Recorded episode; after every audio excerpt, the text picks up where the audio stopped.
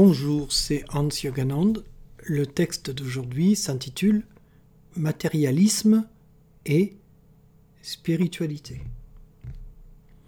Certains opposent la spiritualité et la vie en société, comme s'il était impossible de concilier vie sociale et spirituelle.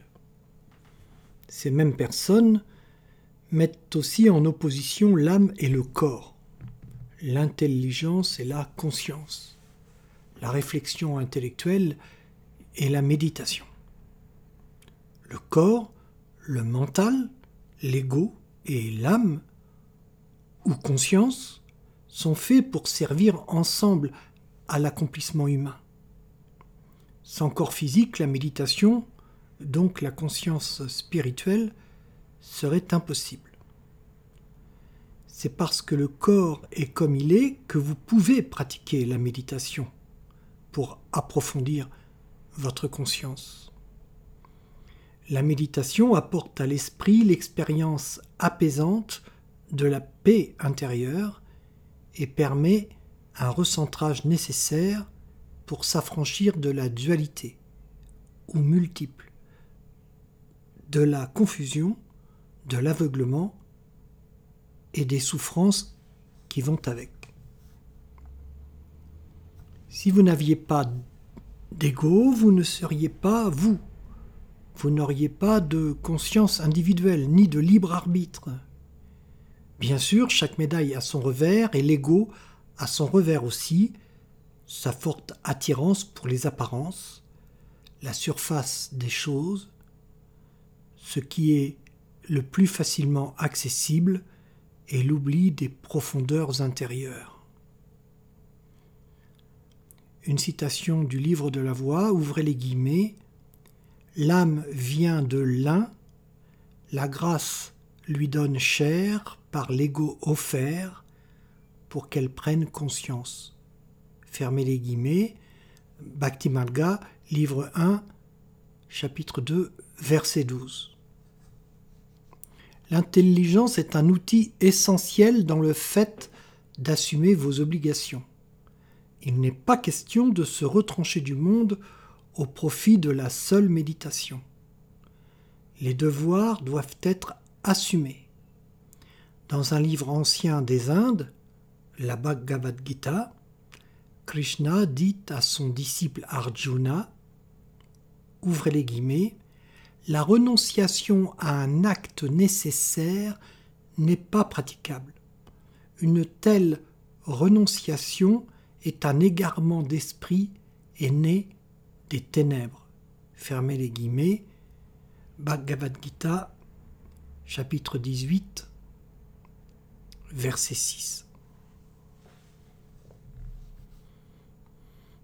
Une citation maintenant du Tao Te King de Lao Tse ouvrez les guillemets, celui qui sait comment aller sur la voie ne génère pas de résidus. Celui qui sait parler sous la dictée du Tao ne dit pas de choses fausses. Celui qui sait compter ne se sert pas d'un boulier. Celui qui sait se garder n'a pas besoin de verrou ni de clé. Celui qui assume ses devoirs n'a pas besoin d'y être obligé. Fermez les guillemets. Tao Te King, livre 1, phrase 27. Il n'y a aucune opposition entre la spiritualité et le monde matériel. Cette manie de toujours mettre en opposition ces faces d'un même diamant est à créditer au compte de l'ignorance où se trouve souvent l'être humain à propos de spiritualité. Chacun s'invente sa propre spiritualité.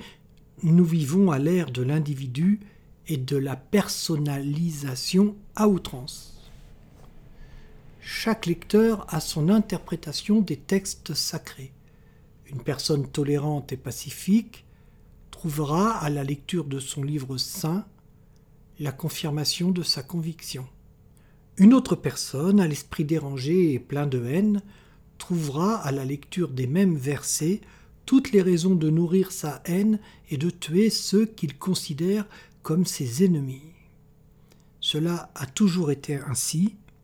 Déjà à l'époque des croisades contre les albigeois, les barons du Nord tuaient les cathares sous prétexte d'hérésie. C'est pour cela qu'il faut être guidé par une parole vivante, une personne humaine vivante, capable de répondre aux doutes et aux questions. Quand la voix qui portait cette parole s'éteint, les écritures naissent et prennent sa place, et l'homme reste seul pour les lire, mais l'écriture ne peut le contredire. La vanité, l'aveuglement, n'aime pas l'idée d'une parole vivante. Cette vanité aveugle, je la nomme faux égo, comme elle l'est aussi dans la Bhagavad Gita. Et le faux égo veut bien être le fan d'un chanteur, d'un homme politique, mais pas d'un guide spirituel vivant, à moins qu'il n'abonde dans son sens et partage ses concepts sans jamais le remettre en cause.